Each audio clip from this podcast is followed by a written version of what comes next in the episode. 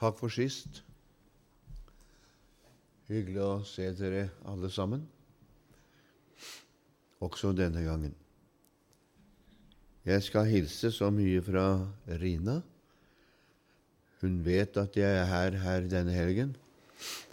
Jeg hadde samtale med henne for å høre hvordan det gikk på turen. og Hun hadde hatt en fin tur både i Kristiansand og i Bergen, og hadde kommet trygt hjem igjen. Så det var positivt. Og hun eh, trivdes veldig godt, og hun synes vi hadde hatt et flott møte her, sterkt møte, sa hun. Hun syntes det var veldig Hun merket Den hellige ånds atmosfære, og det er jo flott. Det er bare Den hellige ånd som kan påvirke dem òg. Og jeg eh, ber til Gud for henne at Gud skal frelse henne en dag. Så det er bare en hellig ånd som kan få åpenbare henne hvem Jesus er. Hvem Jesus er. Ja, du Jeg har med meg Nå hadde jeg boka sist, og det ligger den boka her ute. Og det er sant, det er en fantastisk flott bok å gi bort òg. Så bare at du kjøper den for å gi den bort, så kan du gjøre det. I, i, i denne helgen så har jeg tenkt å tale litt ut fra åpenbaringsboken. Vi skal se på det første og andre kapittelet. Og eh, det har lagt seg på mitt hjerte å se litt på første kapittel i kveld. Og en av de første, de første versene i det kapittelet som ligger som grunnlag for det vi skal ha med oss både lørdag og søndag. Men jeg har med meg noen DVD-er, og de er helt ferske. Det er helt rykende ferskt. Vi har eh, laget dem og fått dem ut nå. I 1990, begynnelsen av 1990, så hadde Evangeliesalen i Oslo besøk av Toralf Gilbrandt, som da hadde vært forstander i Evangeliesalen også i en femårsperiode lenger tilbake. Og Toralf Gilbrand han eh, var en skattet forkynner. Jeg eh, må si at eh, han var en av de få Vi hadde noen. En av de få som klarte å ta fram de dype sidene på en sånn enkel måte at man forsto det. Han hadde stor åpenbaring i endetiden og endetidens bibelsk historie. Og i 1990, årene begynnelsen av 1990, 1990-1991, så var han i evangeliesalen og hadde eh, en hel uke om endetiden. Og det var altså profetier ut ifra Danielsboken og åpenbaringsboken. Han hadde disse store plansjene sine. Han hadde to store plansjer som han viste Den ene plansjen den viste han som Bibelens oversikt. Og den andre plansjen hadde han som eh, endetidens oversikt. Og eh, han eh, talte om Nebukadnesars bildestøtte ut ifra Danielsboken. Han taler om de fire villdyrene som profeten Daniel så og som kommer igjen i åpenbaringsboken. Og han taler om Gud, Guds prinsippet i Guds rike. Og han taler om når tiden nærmer seg. Det er DVD nummer én. Det er fire stykker her. På DVD2 så taler han om de 70 årsuker Antikrist i avslutningen, dyret i åpenbaringsboken 13, frafallet og Antikrist. Det er DVD 2. Så har han eh, på plate 3 der har han to bibeltimer om de 70. årsuker ut ifra Danielsboken, både én og to. Så taler han om Israel ned gjennom tidene. Og Israels første møte med Messias. Det er plate tre. Plate fire, der taler han om tusenårsriket, den gylne tidsalder, mannen Antikrist, og hva skjer når Antikrist kommer? Det må i hvert fall være interessant for en frelst sjel som lever i vår tid. Og eh, så fant jeg dem, for vi hadde spilt dem her inn for TV i 1990-91. Så fant jeg dem liggende på loftet, for jeg hadde kjøpt dem og hadde dem.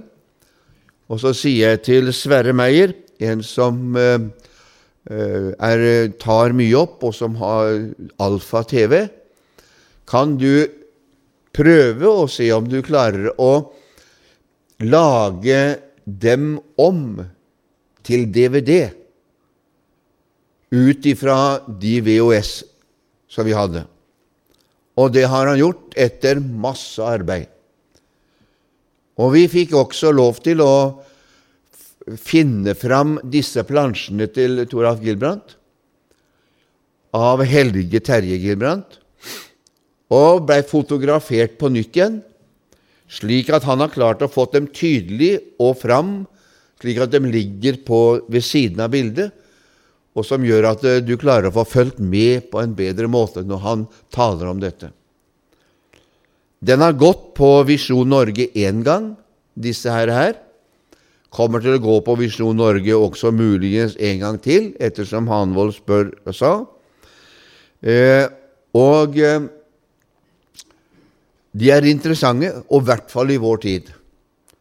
I vår tid så er det så mye hva jeg nesten si, så mye rar tankegang om endens tid at man blir nesten vill i dette periferiet. Noen sier jo at det kan du glemme, for det kommer ikke til å bli sånn. Det er bare noe som du leser inn som uh, i, eh, står i en bibel som ikke du trenger å tenke på. Eh, andre igjen sier at det fins ikke noe fortapelse, så det spiller jo ingen rolle, så det blir jo ikke noe endetid på den måten. Andre igjen den mener at det gamle Romerriket, eller kan du si EU, eller Europa, som hadde verdensherredømme i sin tid, ikke kommer til å stå opp igjen. Eh, det er helt andre kriterier nå, så vi må egentlig glemme noe av det som står her. Og Danielsboken i det hele tatt må vi glemme. Det er så masse som er ute og går. Og derfor så sa jeg dessverre kan du lage sånne DVD-er, så skal jeg ta dem med meg og selge dem. 200 kroner, 50 kroner DVD-en. Og, og så selger vi dem, og så sprer vi det som er Bibelens budskap om endens tid. Jeg har tatt med meg noen, eh, og eh, det er å investere litt, og så har du Bibelen ved sida, så får du litt undervisning om Danielsboken og åpenbaringsboken. Og så er det litt interessant, for han, han, han sier det sjøl inne i en av disse DVD-ene. For det sitter jo masse mennesker der, både unge og eldre, og voksne og alle aldre. Og så sier han plutselig, når han holder på med Danielsboken Og så sier han plutselig 'Var dette vanskelig?' sier han. Nei, sier folk, dette var meget lett. Ja, det er det hvis du leser Bibelen på ordentlig, sånn. Da er det lett. Og det er helt sant. Tar vi Bibelen på ordentlig, så er det lett. Men hvis vi ikke gjør det, så er det vanskelig. For blander vi våre tanker og våre meninger inn i Guds ord, da blir det alltid vanskelig. Derfor så nytter ikke det. Men eh, jeg anbefaler den på det aller varmeste. Jeg har noen med meg, så ta den. Og jeg har du ikke penger, så har jeg sånn girogreier som du kan ta med deg, og så kan du bare betale det inn på en konto. Ja, skal vi slå opp i åpenbaringsbokens første kapittel? Og så skal vi lese ifra vers 1 i kveld.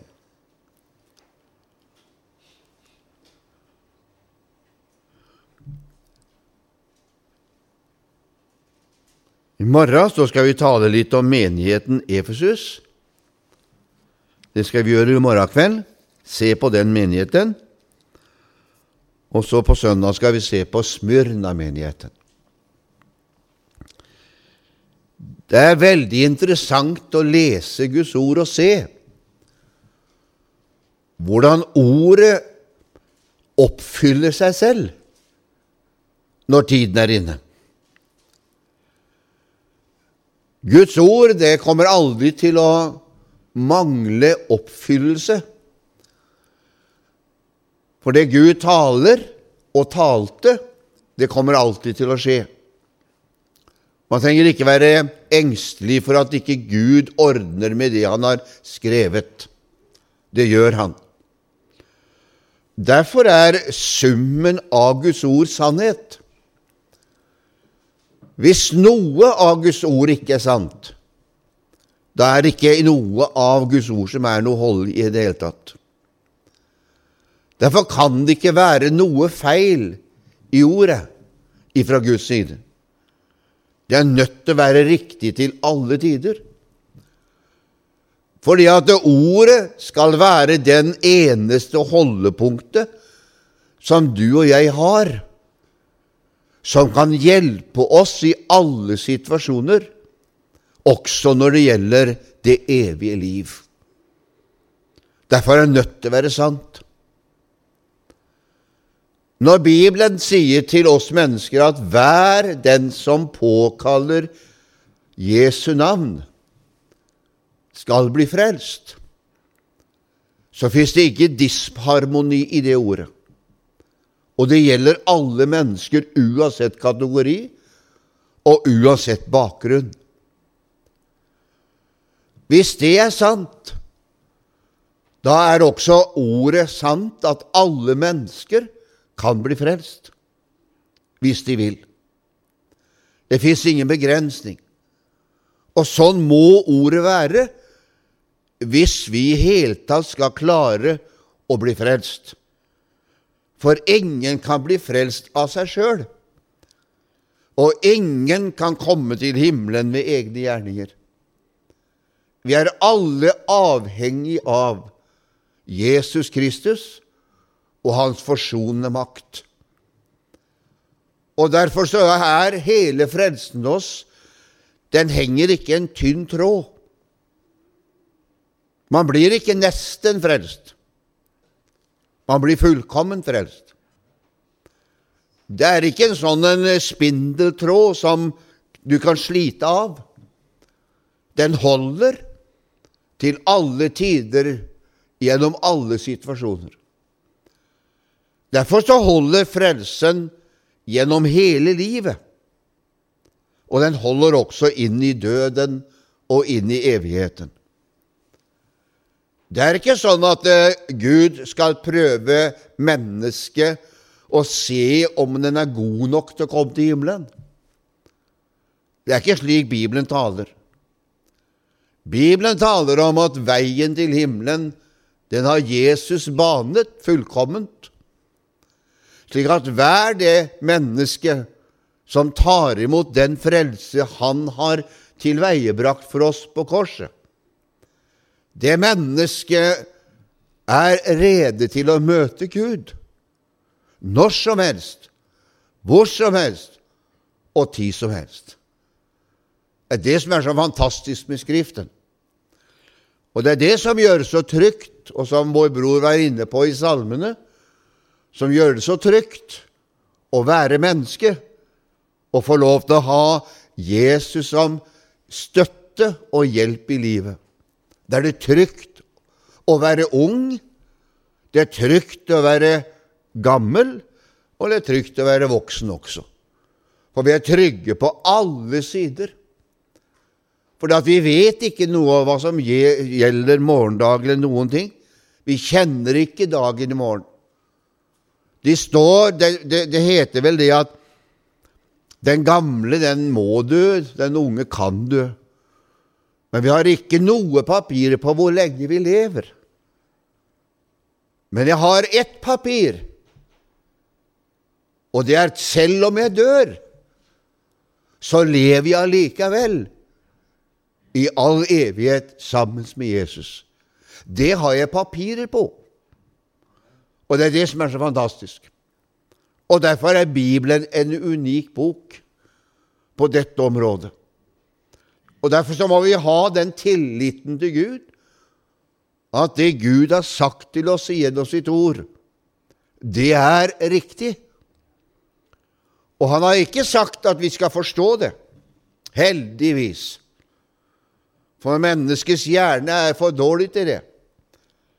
For mine tanker, sier Gud, de er mye høyere enn dine. Han vil ikke være Gud hvis de hadde vært bare ned på vårt nivå. Gud er fra evighet av og blir til evighet. Gud er den suverene skaper av alt, også deg og meg.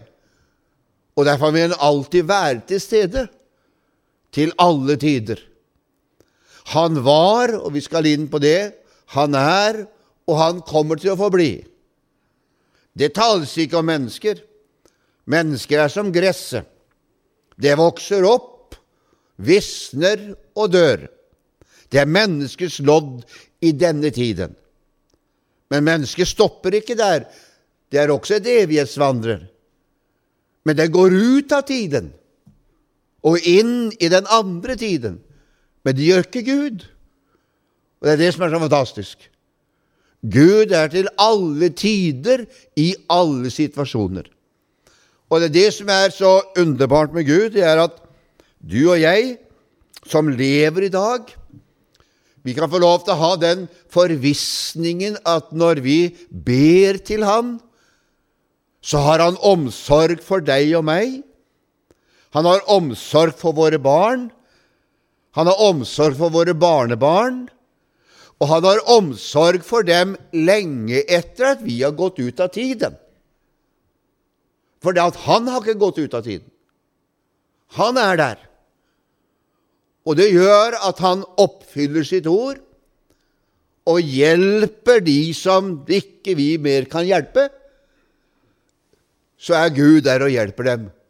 Og det er det som er så fantastisk med Gud. Derfor er det trygt å være i Guds hender. Det er trygt på alle måter. Når Johannes skriver åpenbaringsboken, så begynner den på en mektig, mektig måte. Og det er en mektig hilsen han kommer med.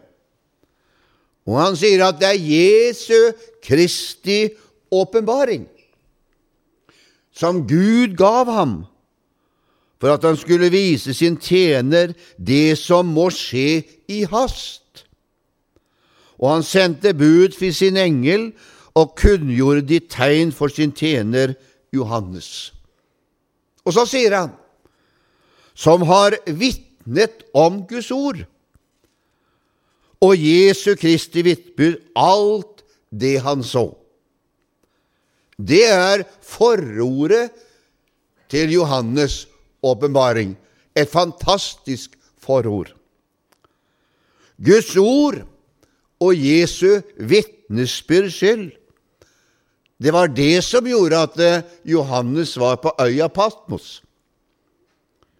Jeg vet ikke om Johannes skjønte det når han ble sendt ut på øya, denne Patmosøya. Det er ikke sikkert han forsto det. Etter sagnet så gikk han med avkappet hælsener fordi at de ikke skulle klare å springe og få rømt. Så gjorde de det på denne måten. Denne tiden har jeg bare lest om. Så Johannes, han satt der. Men det er det som er så fantastisk. Det er at når mennesker setter mennesker til side, da begynner også Gud å åpenbare seg. Når mennesker tror at de blir kvitt et menneske som er i Guds hender, så begynner Gud å gripe inn. Og så gir han oss den mest vidunderligste boken, åpenbaringsboken, som er med på å ikke bare oppfyller, men forklarer mange av de gamle testamentlige utsagnene vi finner i Bibelen. Om Jesu komme, om menighetens tidshusholdning, om Jesu neste komme og tidens ende på en fantastisk måte. Det var Gud som bar han skrive. Så Johannes sitter ikke på øya Patmos og dikter opp en hel del ting. Men Gud ber han skrive. Og han skal skrive nettopp det han ser, og som Gud åpenbarer og viser for ham. Og Derfor så ser vi at eh, er med på å stadfester Danielsboken, der Daniel taler om Nebukadnesas store gudebilde, hvor han taler til denne mektige kongen, som var en verdensherredømme i den tiden, og taler om alle de rikene som kom til å komme etter dette. Og så sier han, men Gud, sier han, skal opprette i disse dager et rike som aldri skal få gå. Det er mektigere, det er større enn noe alle andre riker. Og så sier han, dette riket skal bli overgitt til noe, skal ikke bli overgitt til noe annet folk. Det skal knuse og gjøre ende på alle de andre rikene. Men selv skal det stå fast til evig tid. Et fantastisk rike. Og hva taler han om da? Da taler han om Guds rike på jorden. Guds rike som blir stående i all evighet. Og vi er en del av dette riket. Er det ikke fantastisk? Vi er en del av dette riket. Vi er ikke ute i periferien. Vi er midt inni det. Noen ganger så har vi den følelsen av at ja, jeg holder jo på her oppe, jeg. Her, eh, her utafor de store byene og jeg og rundt omkring her. Det ser så lite ut. Men i Guds rike så er det ikke slik. Vi er midt i sentrum av Guds veldige åpenbaringsmakt og er med på noe stort. For vi er midt inne i Guds rike på denne måten, et rike som aldri kommer til å forgå. Vi vet ikke hvorledes eller hvordan Johannes hadde det på øya Patmos. Han forteller oss ikke så veldig mye om det. Det er liksom ikke det som er hensikten heller med hele åpenbaringsboken, hvordan han hadde det. Men eh, han forteller egentlig hvordan Gud hadde det, og ser på det. Og det er det viktigste. Derfor sier Bibelen på et annet sted at det som er umulig for mennesker, det er fullt mulig for Gud. Det er mulig for Gud. Og det er det som er så underbart, at ingenting er umulig for Gud. Og Herren, han åpner dører der ikke fins noen dører. Det er også underbart med Gud. Der det ser helt håpløst ut, der plutselig låser Gud opp. For han sitter med hemmeligheten, han sitter med nøklene. Og så sier han, 'Jeg var på denne øya' Ikke fordi at menneskene sendte meg dit. Såpass mye forklarer han. Ja, ja, men det var jo det romerske folket som sendte Johannes til den øya. Nei da, det var ikke. Det var bare redskapet, det. Han sier det. Det var på grunn av Guds ord og Jesu vitnesbyrds skyld at jeg var der. Det var nødvendig at jeg kom dit. For der ute på denne øya, der som det så helt stengt ut, Der skulle Gud åpenbare sin hemmelighet for den siste tid og stadfeste profetisk ord på denne måten. Og Derfor så må Paulus skrive, når han skriver til Ro i Romerbrevet 15, så sier han alt som før er skrevet. Han sier ikke at det er en del, nei, alt, sier han, er skrevet oss til lærdom.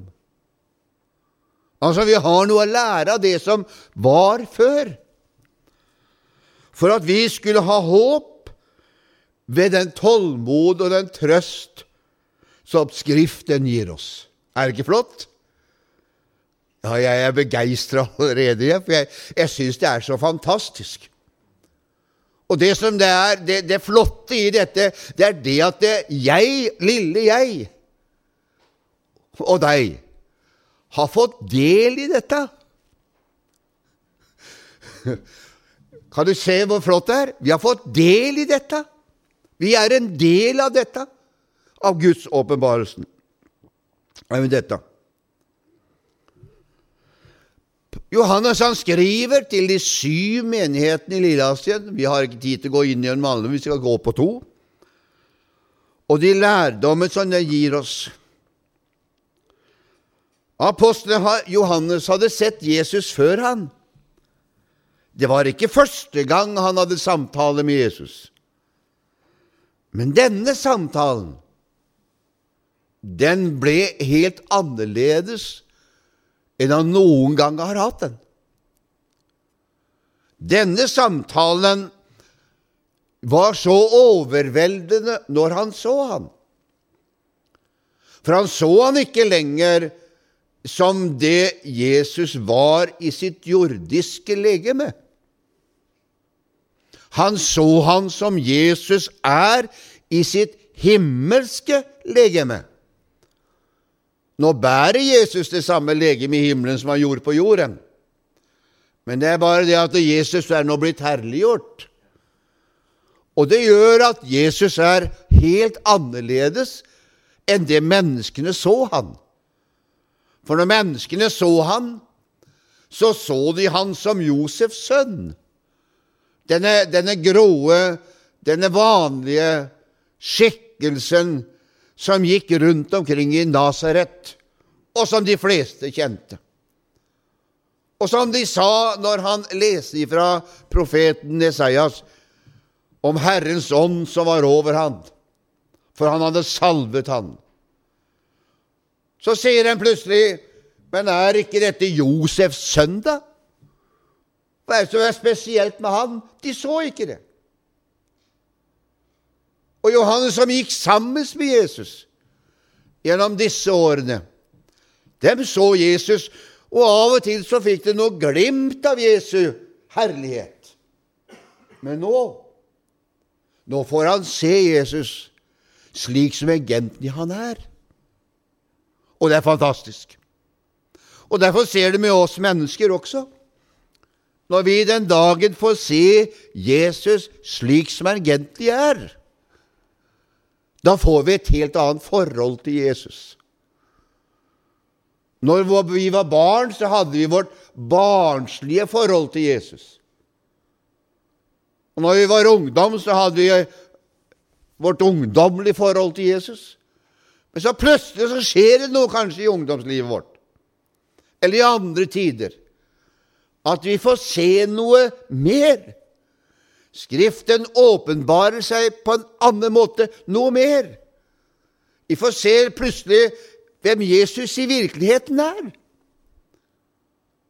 Da blir forholdet vårt til Jesus helt annerledes. Da blir det ikke bare et, et forhold at jeg kjenner Jesus. Jeg vet at jeg må jo ta imot Jesus, skulle bli frelst og alt dette. Men da blir det et personlig kjærlighetsforhold til Jesus som gjør at vi knytter bånd og bindes fast til Jesus. Og Vi kommer, å, vi kommer til å bruke det nesten ordet som disiplene sa. Men Herre, hvem skal vi gå til, da? Det er jo bare du alene som har det levende livets ord. Det er ikke mulig å gå ifra deg, Jesus. For du er den eneste personen som jeg kan stole på, som jeg kan snakke med, men som også kan redde min sjel ifra døden. Du er den eneste personen. Og Derfor så knytter vi et bånd til Jesus på en helt spesiell måte. Han fikk se den herliggjorte Jesus. Fantastisk. Så begynner han i vers 3, og så sier han salig. Jeg har streka flere ganger under det ordet i Bibelen min. Salig. Og i åpenbaringsboken så finner du syv ganger der de taler om salig. Og hva er salig for noe, da? Jo, det er egentlig fra Guds side den høyeste form for åndelig lykke. Det er å være salig. Noen mennesker sier at man hver er salig i sin tro. har jeg ikke noe tro på. For Det er bare én tro som skaper en virkelig salighet. Og vi skal se på de, for vi skal gå gjennom noen få av dette. Salig er den som leser. Det er den første saligprisningen vi finner i åpenbaringsboken. Salig er den som leser, som hører de profetiske ord og holder fast på det som er skrevet der, for tiden er nær. Altså, det er grunnlaget for all salighet. Det er å lese, høre og holde fast. Det er grunnlaget på all salighet. Og derfor så vil den saligheten som vi finner i vers 3, den vil være da den ballasten, den, den fundamentet, som du og jeg kan bygge bare ikke bare vårt åndelige liv på, men bygge også vårt timelige liv på, vårt hverdagslige liv på, bygge hjemmet vårt på, bygge familien på, bygge alt sammen på, kan vi bygge på denne grunnvollen, på denne at vi leser, hører det profetiske ord og holder fast på dette. Og hva sier Bibelen da?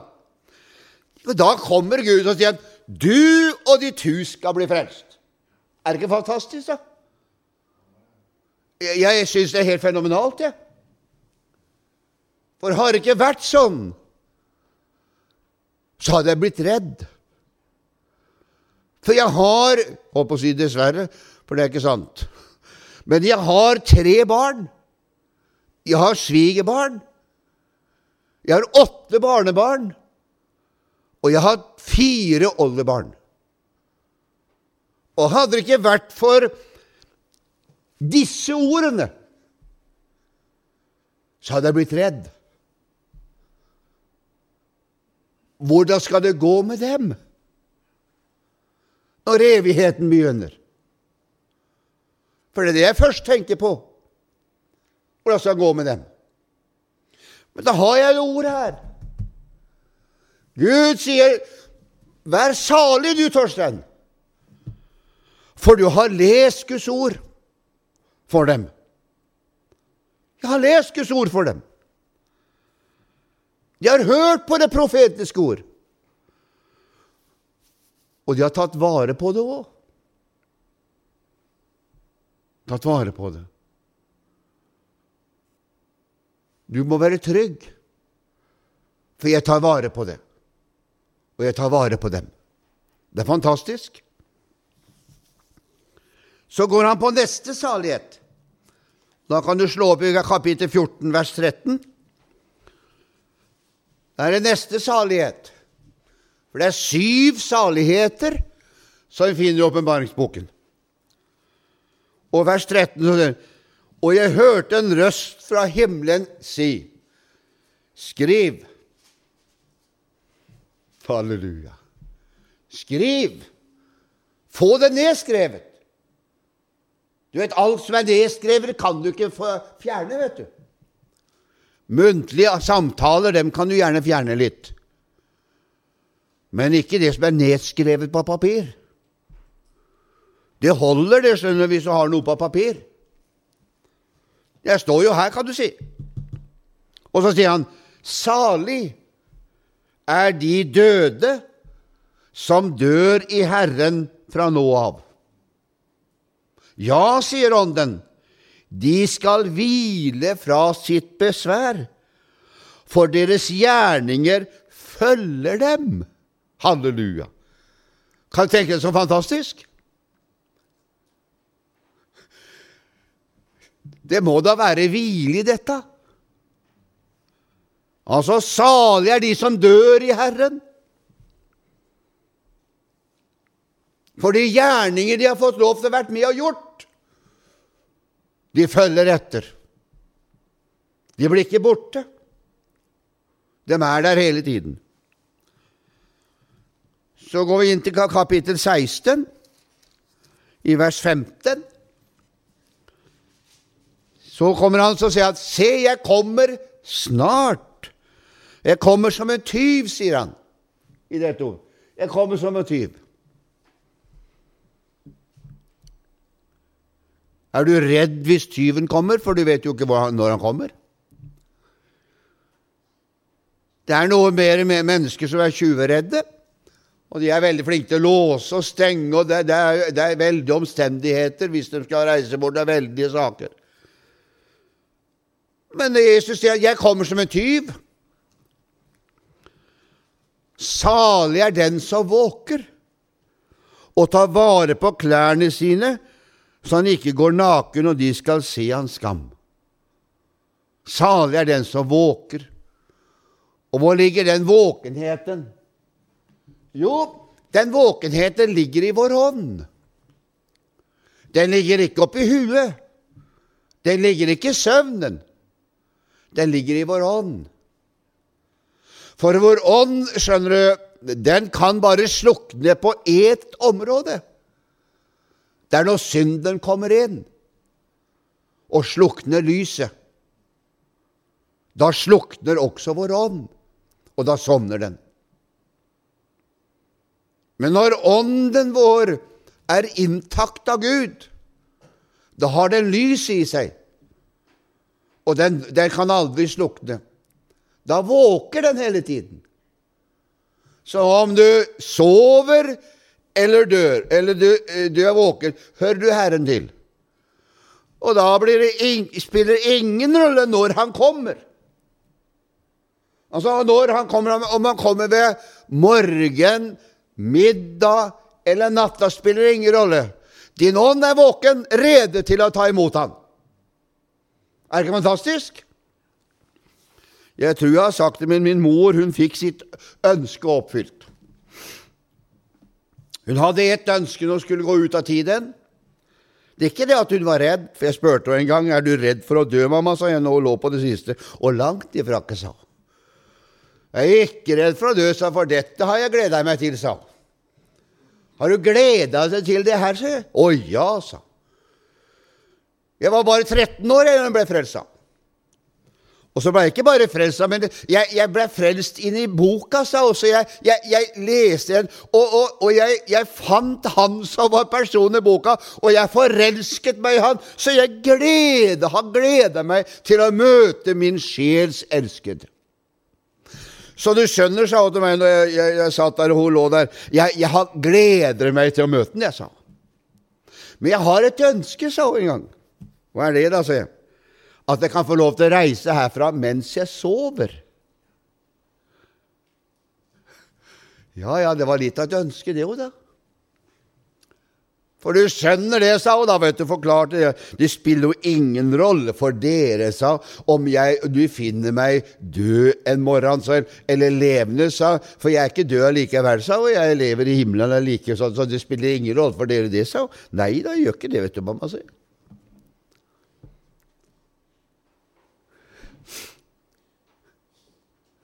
Så en natt i 1994, natt til en søndag, fikk jeg sånt et budskap fra min søster, fem på elleve, på telefon. Jeg skulle akkurat inn og gå til formiddagsmøte. Mamma sovnet inn i natt mens hun sov. Du trenger ikke komme hjem. Du kan bare gå inn og preke og holde møte, og så kommer du hjem etterpå. Hilsen søster. Søstera mi. Hun fikk det som hun ville. Fantastisk. Altså, hun var våken selv om hun sov. Og Derfor kommer det neste. Nå må vi gå videre. Vers kapittel 19 skal vi gå til det, for det kommer ny salighet. Så sier han til meg, skriv. Salig er de som er innbudt til lammets bryllupsmåltid. Han sier til meg, dette er Guds sanne ord. Salig er dem som er innbudt til bryllup. Fantastisk! Tenk den dagen da det bryllupet skal stå. For du som har vært i den situasjonen, jeg regner med at du gleda deg den dagen, og så fram til den. Jeg regna med det. Jeg regna med at alt annet satte du til sides. Det var ikke så mye annet som i hele tatt betydde noe for deg den dagen. Det var bare det ene øyeblikket. Nå skal jeg inn til bryllup. Det var ikke noe mer. Jeg regna med det. Sånn var det i hvert fall for kona mi og, og meg. Vi så fram til det der. Prata om det der. Snart kommer det, nå, nå nærmer det seg. Tiden nærmer seg. Den og den datoen hadde vi satt. Alle gjester var bedt inn. Alt var klappet og klart. Det var ikke noe heltatt som ikke skulle være som skulle være med. Alt, alt var i orden, aleine opp. Hun var salig, men hun var salig på den menneskelige måten. Men når du blir salig på den åndelige måten, da går det over vår forstand. Halleluja. Det må bli en underbar dag. Så går vi inn i kapittel 20, og så sier han i vers 6 Da går han enda dypere inn i saligprisningens velsignelse. Salig og hellig er den som har del i den første oppstandelse. Halleluja. Jeg regner med at alle dere som er her, har del i den. Jeg håper det i hvert fall. Del i den første oppstandelse. Har du del i den, så har den andre oppstandelse ingen makt over deg. Altså, du kommer ikke til å møte den, for du har del i den første oppstandelse. Det er den oppstandelse som Jesus taler om når han, når han kommer i skyen for å hente oss. Over dem har en annen død ingen makt. De skal være Guds og Kristi prester og regjere med Han i tusen år. Har du hørt så fantastisk? Da skal vi utføre egentlig det vi egentlig er frelst og utvalgt til. Vi klarer det på mer eller mindre måte herover. Vi skal se om vi rekker å ha tid til å komme inn på det. Men vi skal være altså prester. For Peter han sier at vi er et kongelig presteskap. Det er ikke småtteri, skjønner du. Du må aldri se lite på å være frelst. Du må se stort på det.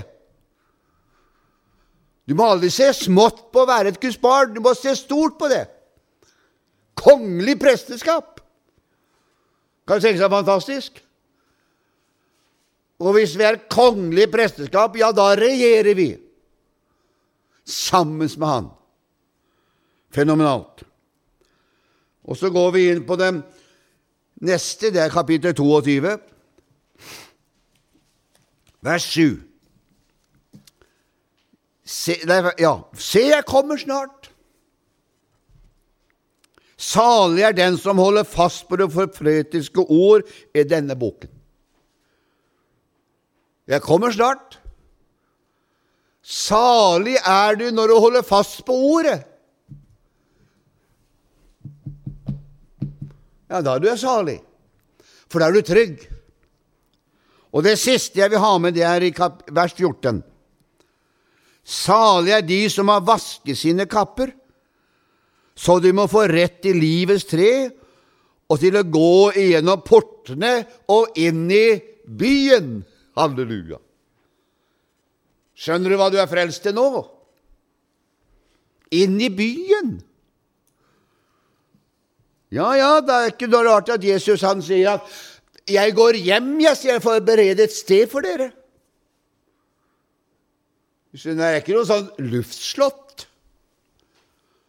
Det er en virkelighet. På samme måten som du lever på denne jorda her, på dette området her, er en virkelighet. Du tråkker på denne bakken, det er en virkelighet. Drikker av det vannet, det er en virkelighet. På samme måte så flytter du bare over på Guds rikes område, er en virkelighet. Du går gjennom porten inn i byen, er det virkelighet. Hvor han har gjort det sånn et sted.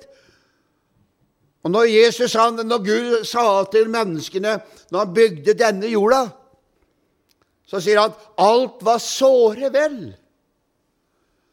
Og Gud synes godt om det. Det var fullkomment. Men så vet vi hvorfor det ikke ble fullkomment. Da kan du tenke deg, når vi skal hjem til himmelen, å finne en fullkommen verden. Og det som gjør den verden så fullkommen, det er fordi at det som vi ikke har prøvd og kjenner på vårt kropp, det fins ikke der. Synden er borte. Halleluja. Må bli en fantastisk salig stund, det. Å komme til et sted hvor ikke synden finnes. Den er borte. Fantastisk. Det er ikke rart at du blir begeistra. Fenomenalt. Så går han videre i vers 4 i kapittel 1, og så taler han om nåde. Om nåde. Nå, han, nå har han, han talt om salighet,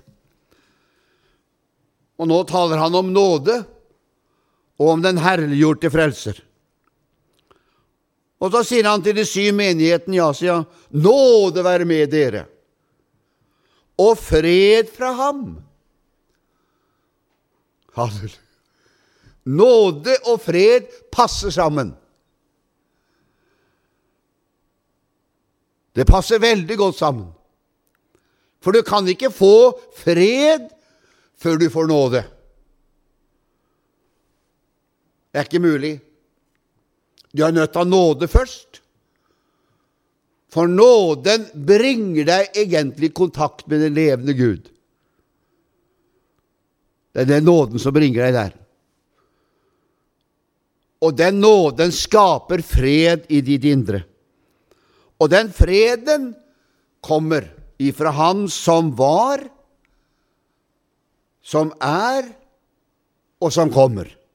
Fenomenalt. Kan du tenke deg for en hilsen? Han som var, Det dere vitner om hver eneste gang dere har øya på denne prekestolen. Alfa og omega, han som var, han som er, og han som kommer.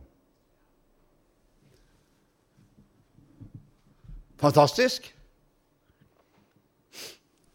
Han er hele spekteret. Så han er ikke bare midt i boka, Han er begynnelsen i boka, og han er slutten i boka. For en Gud du har. Å, jeg, jeg, jeg kjenner jeg, Du skulle ønske jeg, jeg kan få sagt det slik som jeg ønsker. For en Gud du har. Fantastisk. Og så kommer det fra de syv ånder som er ved hans trone. Og det er noe spesielt. Går vi til profeten Esaias, eller Jesaja som det står her, så står det slik om de, de, de, de ånder, den ånd. Og hør hva det står nå. De syv. En kvist skal skyte fram. Av is ei stubb, og et stubb fra hans røtter skal bære frukt. Hvem er vi snakker om nå? Nå snakker vi om Jesus. Og så sier han Herrens ånd, han er en, skal hvile over han. Halleluja. Visdom og forstands ånd. Her finner vi to til. Råd og styrkesånd. Enda to til. Den ånd som gir kunnskap om Herren og frykter ham. Enda to til. Er ikke fantastisk? Den ånd, den hvilte over Jesus. Men den ånd hviler også over oss. Det er det som er så fenomenalt. Den hviler også over oss som er Guds barn. Og Derfor så kommer den hilsen her i vers 3 eller 4. Den kommer ikke bare fra Han, men den kommer også fra Guds ånd. Den ånd som hviler over oss. Og så før slutten så sier han og fra Jesus Kristus, den troverdige vitne, den førstefødte av de døde, herskeren over kongen på jorden, han som elsket oss og løste oss fra våre synder med sitt blod. Hva er det han sier her? Jo, her skal du høre. Her garanterer Jesus Her garanterer han oppstandelse fra de døde ved sin oppstandelse. Her garanterer han. Det har han garanti. Og derfor sier han det på den måten. Det troverdige vitne, den førstefødte av de døde. Her, her har du garantien vår. Og det er det som er så fantastisk. Det er garantien for at alle de frelste en dag skal oppstå og ikledes seg herliggjorte legeme. Og når Bibelen bruker den teologien, så er det at vi skal forstå, egentlig For alle de frelste i dag, de lever i beste velgående på den andre siden. Men de har ikke det herliggjorte legeme. Og det herliggjorte legeme får dem ikke før den oppstandelsen finner sted, som Bibelen taler om. Og Derfor så sier Bibelen på et litt annet sted, når Paulus skal forklare dette, så sier han at du skjønner, alle de som er i paradis, de lever i beste velgående. De følger med i beste velgående. De er opptatt med det som hører Guds rike til, i beste velgående. Men det er bare det at de, de, de kan ikke få dette herliggjorte legeme før vi får det også.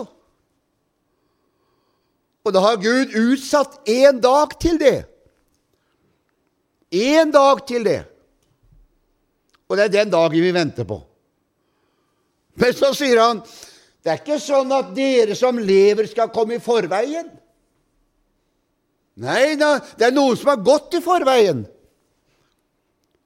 De skal komme først ned i denne andre himmel. Og så skal du og jeg som lever, vi skal løftes opp i den andre himmel. For vi lever i den første himmel, og dem lever i den tredje himmel. Og vi skal møtes i den andre himmel. Og den andre himmel, det er etter Bibelens utsagn, djevelens territorium, der han opererer ifra. Det kan du lese i Danielsboken og profetene. Der opererer han. Og der, i den himmel, skal vi få den nye drakta, det nye legemet, om du vil. Det er mer riktig å si det. Et lege som er tilpassa Guds evighetsrike og den evige verden. Fantastisk. Og så må den gamle slangen, den som har hele tiden anklaget deg og meg For vi har en som anklager oss. Hele tiden. Da må han en gang for alle erkjenne at han har løyet hele tida. Han må en gang for alle si det offentlig, så vi hører det alle sammen, at det fins ikke feil på henne. Hun er lyteløs, hun er fullkommen. Halleluja. Kan du tenke deg på en dag? Det måtte de si om Jesus før han døde. Det var flere vitnesbyrd om Jesus. Røveren på korset måtte si det fins ikke noen skyld hos han. Denne, denne, mannen som sto nede ved siden av denne krigshøvdingen, han sier 'Denne mann var uskyldig'. Han var Guds sønn. De måtte si det om han. De fikk ikke lov, han gikk ikke ut av tiden før dem måtte vitne om at de har hengt et menneske på korset som var uskyldig.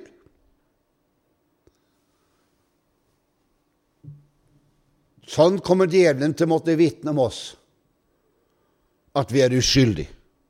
Vi er fullkomne. Vi er Kristu lik. Vi er den bruden som bare Jesus alene kunne ha gjort i stand. Det er fantastisk. Det må han si. Han har garantien for at vi skal stå opp igjen fra de døde. Så avslutter han, og jeg må avslutte for å se klokka mi den har gått for langt. Så taler han om at vi er et kongerike.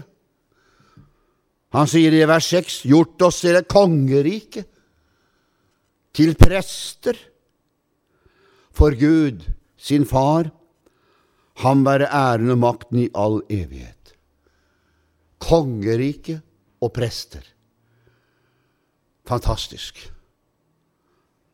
Det er nesten som vi går rett inn i den gamle testamentlige teologien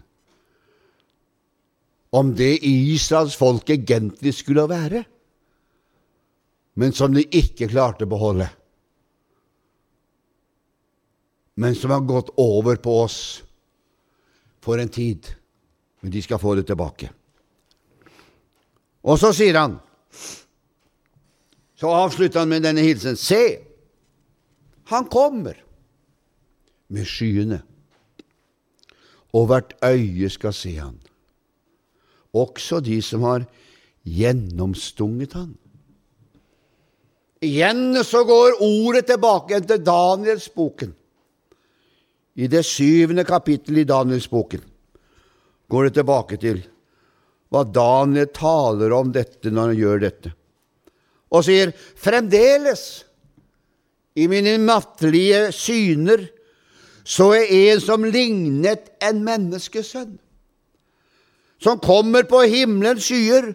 Han gikk bort til den gamle dage og ble ført fram for han, og det ble gitt ham, Jesus, herredømme, ære og rike, så at alle folk, etter og tungemål, skulle tjene han.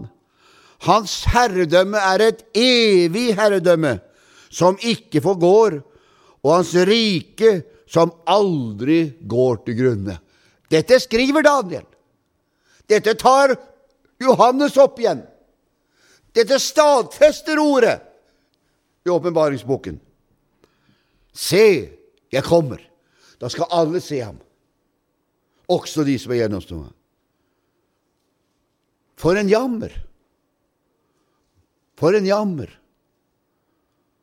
det kom til å bli over den jord som er krigsherget, som lever i det svarteste mørket, med djevelen midt imellom seg.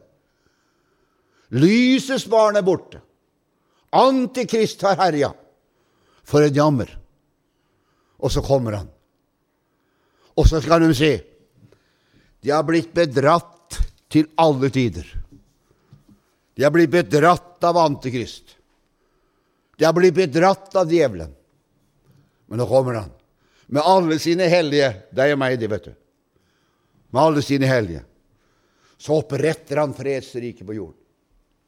Halleluja. Det blir en herlig tid. Nå skal vi til, nå skal vi til Israel, vet du. Men 19. oktober drar vi.